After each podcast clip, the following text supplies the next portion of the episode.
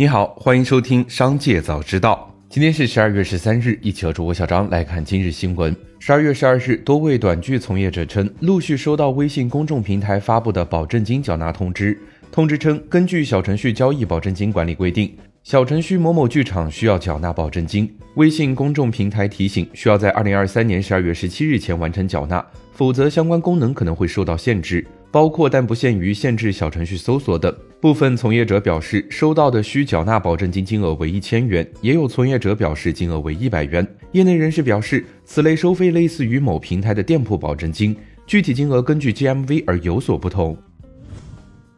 近日，国家金融监督管理总局向各监管局和多家养老保险公司印发《养老保险公司监督管理暂行办法》。机构管理方面，办法规定。养老保险公司可以申请经营以下部分或全部类型业务：一是具有养老属性的年金保险、人寿保险、长期健康保险、意外伤害保险；二是商业养老金；三是养老基金管理；四是保险资金运用；五是国务院保险监督管理机构批准的其他业务。养老保险公司业务范围超出规定的，应当自办法印发之日起三年内完成业务范围的变更。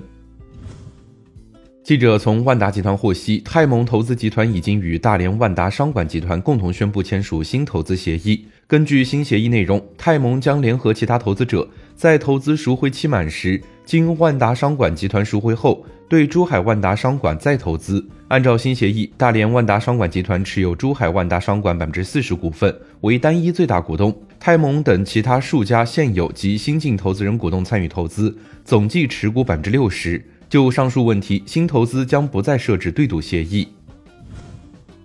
紧接着，再让我们一起来关注企业动态。十二月十二日消息，李宁在港交所公告，公司董事会已决定，自该公告日期起六个月期间内，根据购回授权，不时与公开市场购回股份。该计划需视乎市况而定。公司拟根据股份购回计划，动用不超过三十亿港元的资金购回股份。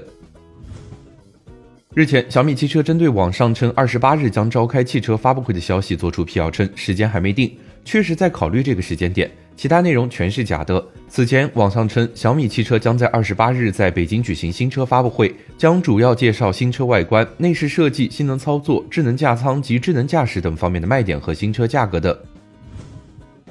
美团外卖十二月十二日宣布启动冬季骑手招募，计划投入一亿元，开放三十万骑手岗位，继续扩大就业供给，为保障冬季外卖消费提供支持。知情人士称，摩根大通正在寻求外包其在香港和台湾地区的本地托管业务，花旗集团、汇丰和渣打均争取承接。据报道称，摩根大通的目标是在明年年底前完成过渡，公司将继续在港台地区提供全球托管服务。所谓本地托管业务，是指当客户资金进入某个市场时，银行将负责处理交易，并为客户提供记账服务。相较之下，全球托管通过庞大的网络管理跨境投资，并与客户保持关系。知情人士称，波音公司已经开始对关键部门的策略人员进行裁员，幅度超过预期。波音全球服务和波音民用飞机部门的策略师数量或被削减至少百分之五十。国防部门的计划进展较慢，但预计也将裁员百分之五十或更多。知情人士称，波音约有两百名策略师。一位发言人称，将直接调整战略团队与他们支持的业务部门。十二月十二日，未来汽车科技有限公司副总裁白健在微博发文谈未来造车成本。白健表示，其负责的智能硬件大致占整车成本的百分之二十，以智能硬件最大头的自驾加数字座舱八二九五两部分，他确立了两个 flag，相较业内的同行，未来的成本将会少百分之三十。